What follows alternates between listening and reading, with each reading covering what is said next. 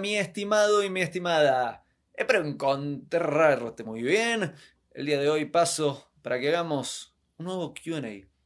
¿Se viene Shabbat? Está lloviendo.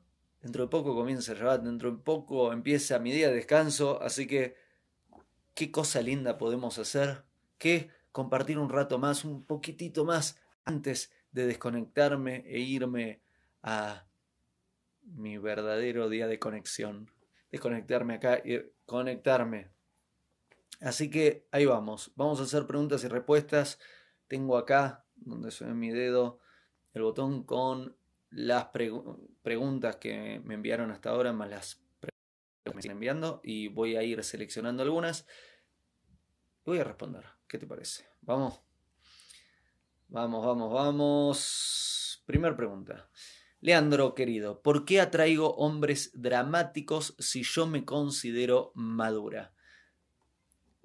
Qué interesante pregunta. La respuesta es, Dios te da voluntad, te da libre voluntad. ¿Qué importa lo que atraes? A ver, el por qué lo atraes es, una historia que, que, es aburrida. Tiene que ver con eh, tu historia, tus padres, tu madre, tu árbol genealógico, tus bagajes emocionales, psicológicos, las memorias guardadas en tu subconsciente, con qué memorias está identificada, identificado tu ego, qué hace que reaccionen esas memorias de acuerdo al objeto de observación que vendría a ser esta persona, etcétera, etcétera, etcétera. Pero sabes que no se trata del por qué. No se trata de por qué estoy atrayendo. A ver, ¿cuáles son los peces que nadan siempre con la corriente? ¿Sabes cuáles son? Los peces muertos. ¿Qué quiere decir? Dios te da una voluntad. Dios no te dice, ah, bueno, yo voy a elegir este tipo de hombre porque es el que me toca la puerta. Eh, no, tenés libre voluntad, tenés la capacidad de decidir, tenés la capacidad de elegir. Entonces, elegí mejor. La pregunta no sería, ¿por qué atraigo a este tipo de hombres o a este tipo de personas? La pregunta sería, ¿Por qué los seguís eligiendo? ¿Por qué con tu voluntad los elegís? Porque, ¿sabes qué? Si yo no quiero estar en una situación o no quiero estar en cierto ambiente, utilizo mi libre voluntad para cambiarlo. Puedo cambiar mi realidad con mi libre voluntad. Regalo divino, enorme, gigante, maravilloso que Dios me dio. Entonces voy a utilizar bien mi libre voluntad. La respuesta es, no se trata tanto de por qué los atrae, se trata de ¿Qué estás decidiendo? ¿Qué estás haciendo con tu libre voluntad? Siguiente pregunta.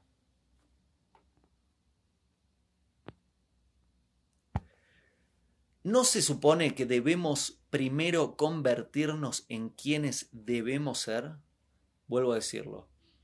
¿No se supone que debemos primero convertirnos en quienes debemos ser? La respuesta es eh, no. ¿Por qué no? Porque el primer paso es afuera, no es adentro. La menorá, que es el candelabro, de siete llamaradas ahí que estaba en el templo. Seis velas del candelabro, eh, oil, era con aceite, pero seis fuegos del, del candelabro, ahí está, seis, seis, seis, seis se prendían con uno. Y ese uno que prendía a los otros seis, se prendía con el fuego de afuera. Qué interesante. Esto lo que nos enseña es que primero iluminábamos afuera y con la luz que iluminamos afuera, luego iluminábamos lo interno. Si estás esperando para hacer un buen acto en el exterior, estar bien en el interior, ¿sabes qué? Puedes pasarte toda la vida esperando y no hacer un buen acto. Si estás esperando estar todo bien por adentro para hacer algo bien afuera, puedes pasar toda la vida sin hacer algo bien. Se empieza afuera es al revés a como te dijeron. Hoy estamos en una generación que te dicen adentro, adentro, adentro, adentro. ¿Y qué hacen por el mundo? ¿Qué estás haciendo por el otro? ¿Qué estás haciendo por el otro? No se trata solo de vos. Estás en un mundo.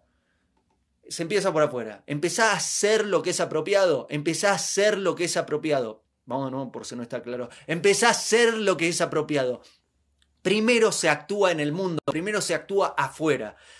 Mientras estás actuando afuera, podés ir trabajando lo interno, pero si estás esperando que lo interno esté bien para hacer algo afuera, ¿sabes qué? Pueden pasarte 60 años de terapia y no hiciste una. Así que mejor empezar afuera. Siguiente pregunta.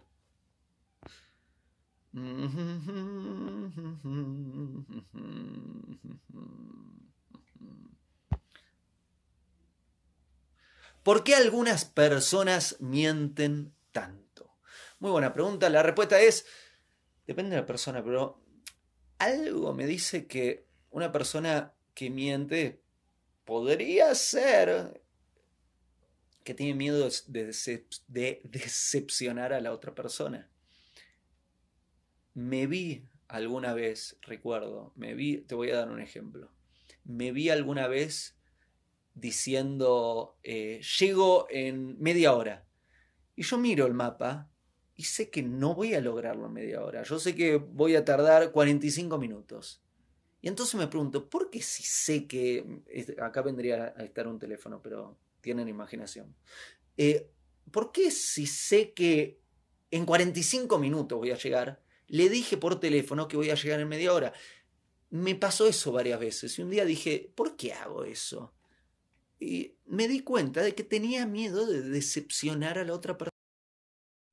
Entonces, me a llegar en media hora en vez de 45 minutos porque no quería eh, decepcionar al otro, quería hacerlo mejor.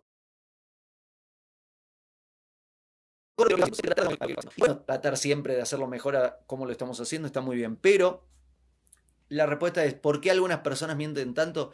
Quizá, se me ocurre por mi experiencia, es que de, Ahora bien, algo muy importante que aprendí relacionado a esto es que la palabra es de los poderes más importantes, si no es el más importante que tenemos en la vida. Dios crea al mundo y a todo el universo con la palabra.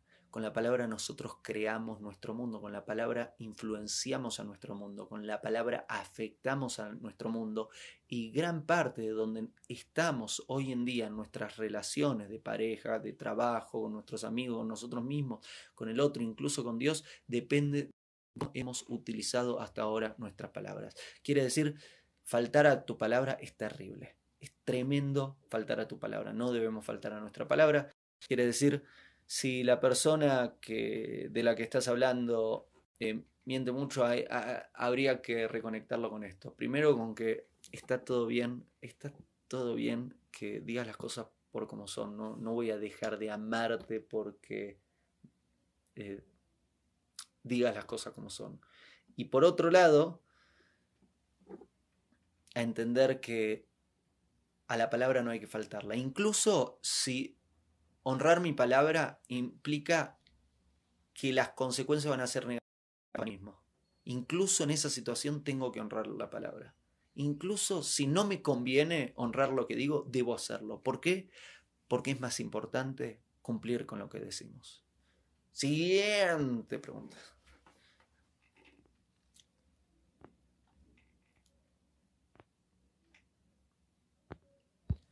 Siguiente pregunta. ¿Qué alegra tu día? ¿Qué alegra tu día? Me encantaría que me compartas aquí en este video qué alegra tu día. Me preguntaron qué alegra tu día. Ahora te voy a contar qué alegra mi día, pero ¿por qué no me contás vos también qué alegra tu día? Te cuento, qué alegra mi día. Mi día está alegrado primero por decir gracias. Digo, modé a y empiezo y le agradezco a Dios por... Permitir que mi alma vuelva al cuerpo. Se había ido de viaje por un rato ahí durante el dormir y comienza mi día y lo que hago es gracias Dios por permitir que mi cuerpo que mi alma vuelva al cuerpo. Me alegra luego lavarme las manos, que es lo siguiente que hago. Ah, qué lindo que lavarse las manos. Ah, tendríamos que hacerlo más seguido.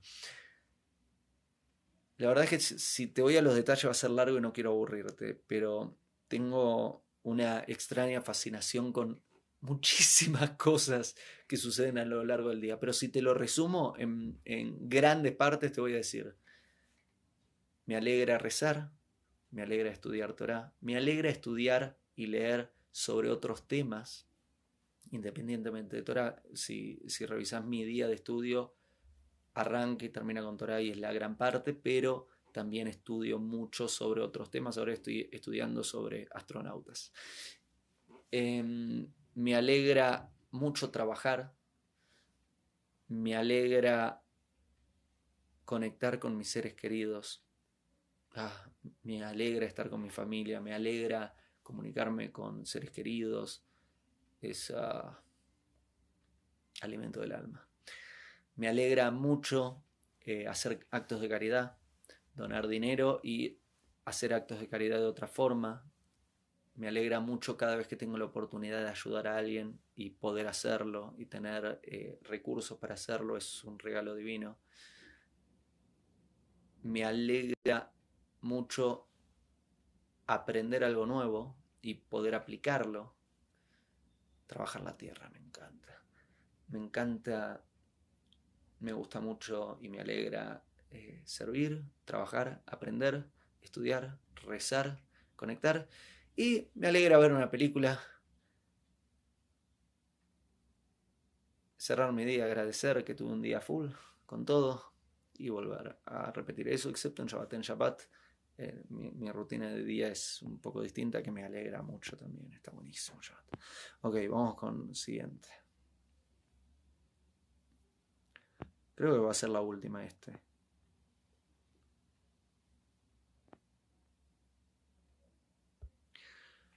¿Por qué hay gente que venera políticos y ponen su fe ahí?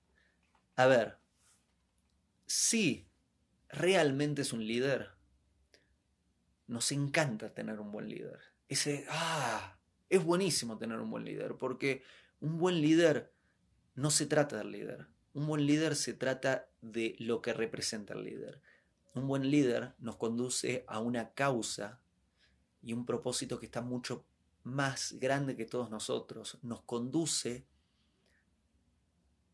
a un objetivo muy elevado que está relacionado a Dios. Un buen líder nos ayuda a desarrollarnos, a trabajar en equipo, a mejorar en cada área que tenemos que mejorar y volvernos la mejor versión de nosotros mismos. Es maravilloso encontrar un buen líder. Ahora bien, me preguntaste, ¿por qué hay gente que venera políticos y ponen su fe ahí? Te digo, si ese político es un buen líder, y te diría por alguna de estas razones que te di. Si ese político no es un buen líder, te diría porque está cobrando. Si no es un buen líder, ¿por qué está la persona ahí? Si no es un buen líder, la persona está ahí por motivos egoístas. Si son motivos egoístas, quiere decir que el líder le está dando una motivación personal que hace que la persona se sienta motivada para participar de ese grupo. Quiere decir estatus, prestigio, dinero, eh, conexiones, etcétera, etcétera, etcétera. Siguiente pregunta, una más, ¿te parece bien? ¿Es cierto el que no arriesga no gana? Y la respuesta es, depende, ¿qué riesgo? ¿Riesgos innecesarios? No, nunca debemos tomar riesgos. Es cierto en riesgos necesarios, hay riesgos necesarios, hay riesgo que si el que no arriesga no gana. Si querés lograrlo, tenés que tomar ese riesgo. Pero antes de tomar el riesgo es muy importante revisar que sea un riesgo necesario. Nunca un riesgo innecesario. Porque ahí estás arriesgando vida o arriesgando cosas que no es apropiado. No debemos poner en riesgo algo y descuidar algo a menos que sea necesario depende de las condiciones. ¿Qué te parece? Ahí hicimos preguntas y respuestas. Me apuré para responder muchas. Espero haber respondido las suficientes y que alguna de estas respuestas y preguntas te haya servido y hayas escuchado justo eso que tenías que escuchar. Noticias. Eh, estoy en plena grabación de audiobooks. Eh, trabajando mucho, se viene una serie de audiobooks muy buenos, estoy en el trabajo de tu última relación, se viene el libro de tu última relación, además que el programa sigue ahí a full y si querés te invito a ultimarelación.com barra desafío 22 semanas, cada tanto ahí te comparto algunos de los testimonios que recibimos, está buenísimo, han, ya creo que estamos por encima de 20.000 personas que han revolucionado su vida amorosa por participar de tu última relación y te invito a que participes. Y seguimos, estamos en la edición de la peli, de la nueva película en la que participé, en este caso también soy productor, y está muy interesante, está muy interesante. Espero, si Dios quiere, en un mes y medio empezar a contarte de qué va esta película. Y seguimos con la gira. Me estoy presentando todos los domingos en una ciudad distinta, así que espero que uno de estos domingos coincidamos, nos saludemos, compartamos y más. Y algo más, y pronto se vienen los libros, todos los libros, Sabiduría casera, La mente oculta, Cuentos para la mente oculta, El anarquista, ese libro que escribí en el 2014 o 2016, no, 2014, y se agotó demasiado rápido. Vuelve. Todos los libros vuelven a estar disponibles en Amazon dentro de muy poco, así que también esa es otra novedad. Hay mucho frente sucediendo, muchas cosas sucediendo. Pero vamos a lo importante, que lo importante, buenas noches, que tengas una maravillosa noche, maravilloso día mañana y que cada día estés mejor. Gracias por confiar en mí, gracias por acompañarme. Besos y abrazos y nos vemos en el próximo video.